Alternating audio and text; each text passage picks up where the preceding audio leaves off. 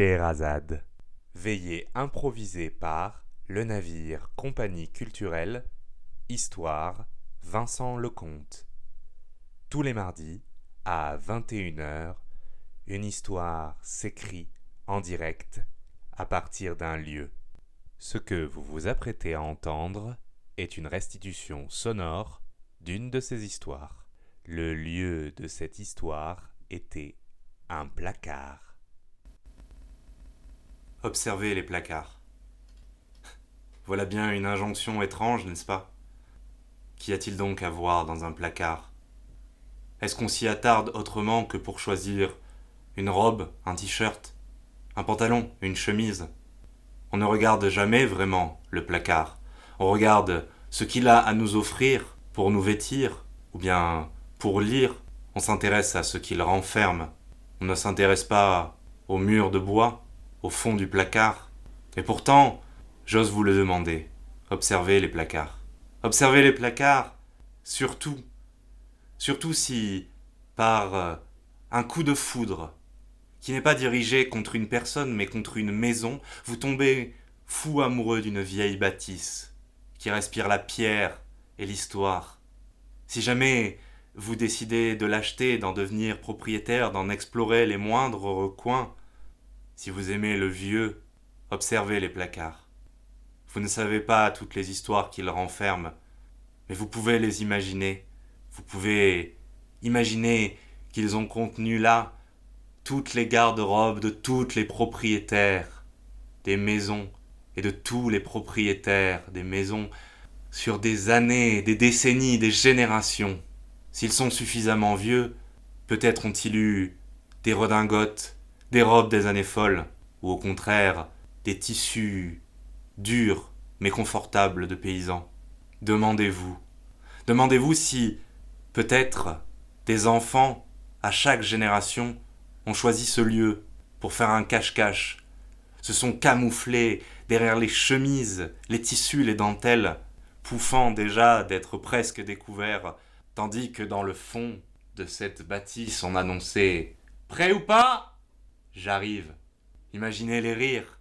Imaginez la surprise du Trouvé Dites-vous peut-être aussi que ces mêmes enfants ont cru que là-dedans, dans ce placard anodin, rempli de cintres et de tissus, peut-être, peut-être qu'il y avait un monstre. Un gros monstre avec des gros bavants. Un monstre qui n'attendait qu'une chose, dès que l'on était endormi, pouvoir entrebâiller la porte et gratter, griffer, ramper, baver, s'approcher du lit pour nous dévorer.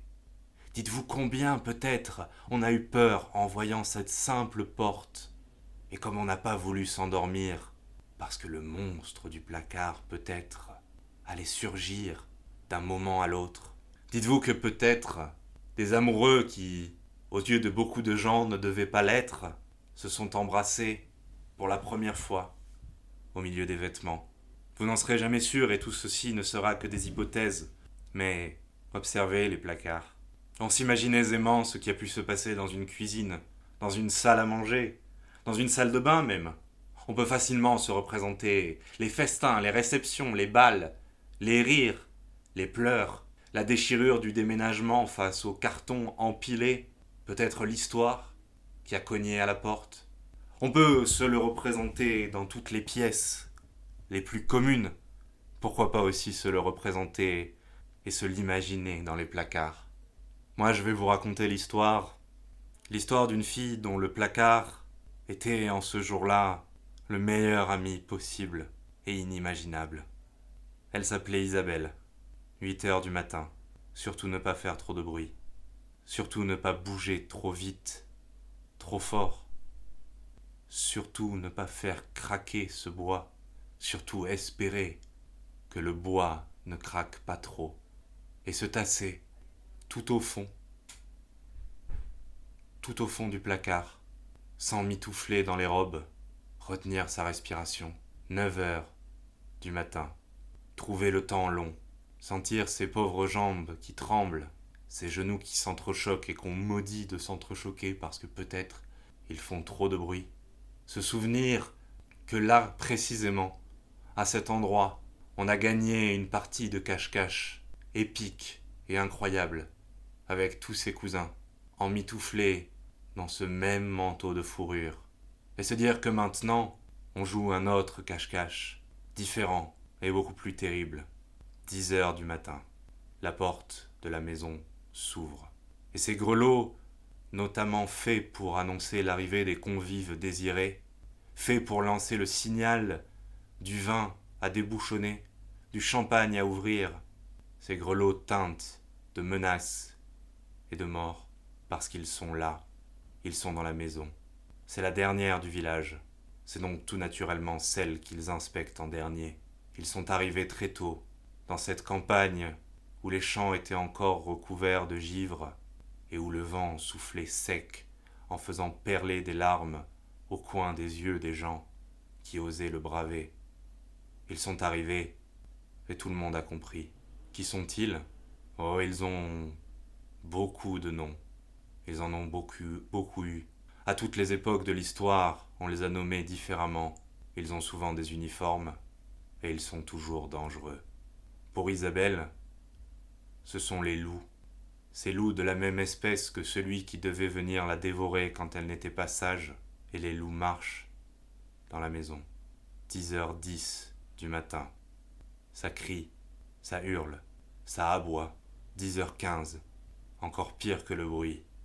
Ça se tait ça écoute, ça tend l'oreille au moindre signe de vie, au moindre plancher qui craque, au moindre éternuement qui se trahit, à la moindre toux, au moindre pleur.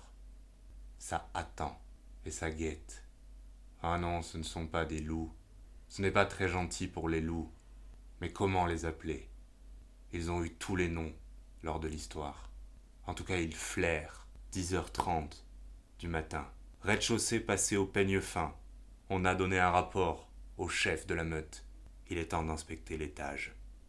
Et une par une, on entend craquer l'escalier de bois sous les bottes, et encore, et encore. Et à chaque succession impeccable de craquements, à chaque enchaînement régulier et précis, on devine une nouvelle paire de bottes qui est monté à l'étage, et Isabelle se dit qu'il y en a beaucoup trop. 10h35, la première porte claque, elle vient se fracasser contre le mur. Mais c'est loin, c'est de l'autre côté de la maison. Ensuite, toutes les portes subissent le même sort, elles vont se fracasser, violemment, ouvertes par un coup de pied. On vient renifler un peu partout, scruter les odeurs, regarder les signes. Un thé encore chaud, un feu à peine éteint dans une cheminée, tout peut indiquer la présence d'une proie. Mais il n'y a rien. Alors, les bottes retournent dans le couloir. Il reste une pièce, celle qui a un placard. C'est un fait indéniable. Les adultes sont trop bons à cache-cache.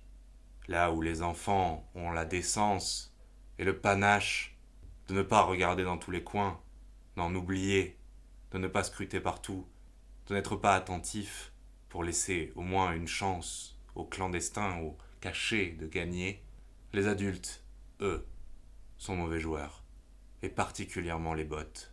Les bottes n'aiment pas jouer à cache-cache. Elles aiment gagner à ce jeu. Alors, à 10h45, Isabelle serre contre elle ce grand manteau de fourrure. Elle tente d'y déceler une odeur, un parfum, quelque chose qui remplacerait l'absence, quelque chose de rassurant, quelque chose de doux, et tout, tout son corps lui fait mal d'être resté trop longtemps debout.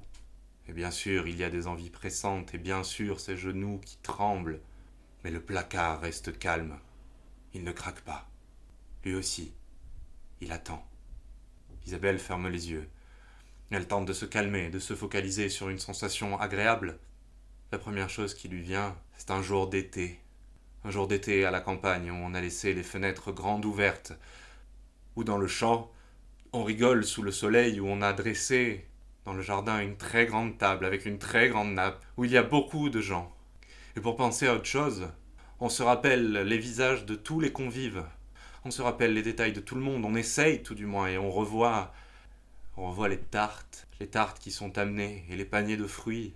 Et comme tout cela a des couleurs, et on essaye de se dire ne pas bouger. Parce que pour le moment, pour le moment, le placard n'a pas été traître, mais à n'importe quel moment, il peut grincer. Et de l'autre côté de la porte, c'est comme si elle les voyait, les bottes, avec leur regard terrible, qui regardent cette dernière porte, et qui se regardent, et qui se font des regards entendus, et qui vont chercher à leur ceinture un pistolet avant de rentrer, et la main des bottes qui lentement, très lentement, se dirige vers la poignée, et un cri de peur qui monte, qui monte, qui monte, et qu'on retient, et qu'on noue dans la gorge, et qu'on bloque, et qu'on empêche de sortir, coûte que coûte. Même quand cette fois la porte ne claque pas violemment contre le mur bleu avec le papier peint, même si cette fois elle grince lentement,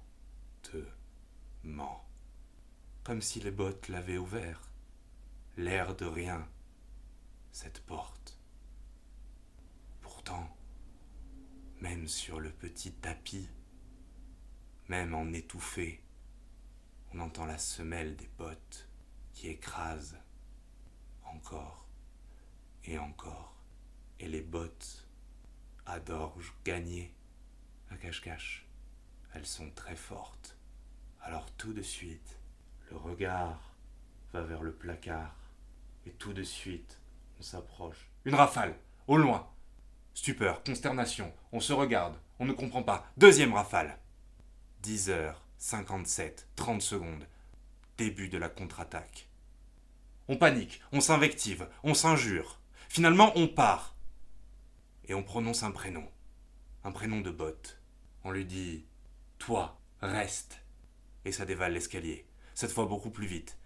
Et ça sort. Et les tire, encore et toujours. Étouffé, derrière les fenêtres. Et la dernière botte, qui reste là, et qui se retourne, à nouveau, vers le placard.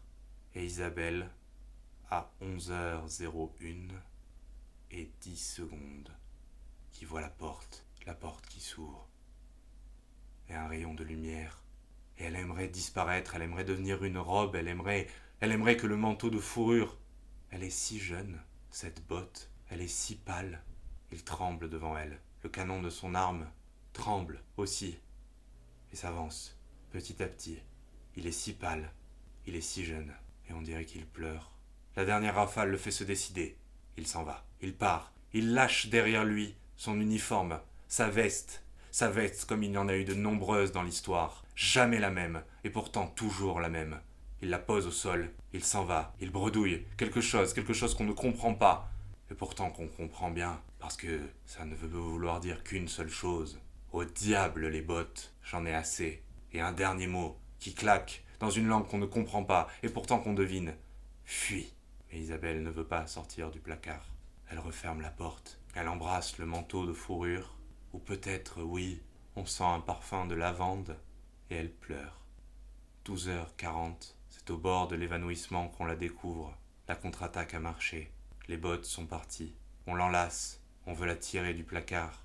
Et elle ne comprend pas. Et elle s'accroche au manteau de fourrure. Et finalement, même quand on l'amène en dehors de la chambre, sa petite main reste serrée sur la manche et traîne avec elle le manteau, le manteau qui se traîne sur le sol, qui se traîne devant ce papier peint, qui se traîne sur ce tapis, qui descend avec elle, marche après marche, après marche, après marche, l'escalier qui grince. Et elle laisse là derrière elle ce placard, ce placard qui n'a pas grincé, ce placard qui bientôt va être racheté avec tout le reste, rempli d'affaires, et voir toutes les garde-robes et à travers elles toutes les histoires de maintes et maintes gens sur des générations, tout en gardant tremblant le souvenir des bottes. Et ce tremblement, il restera invisible. Et en l'ouvrant, on ne fera que mettre une chemise pliée et sèche avec les autres. Et comment peut-il en être autrement? On ne peut pas deviner l'histoire des meubles simplement en les regardant. Pourtant, certains ont vécu plusieurs vies, Regardez les placards. Regardez tout. Regardez les portes, regardez les serrures, regardez les cheminées, regardez les armoires, les bancs, regardez tout ce qui y a beaucoup de siècles, beaucoup plus que vous, et demandez-vous, peut-être qu'un jour, tous ces objets ont été le meilleur allié d'amoureux, d'enfants jouant, de fantasmes de monstres ou de pauvres petites filles fuyant les bottes. C'est la fin de cette histoire. Rendez-vous mardi prochain à 21h en direct sur YouTube pour une nouvelle histoire improvisée ou bien sur cette plateforme quand vous le souhaitez pour les écouter en podcast.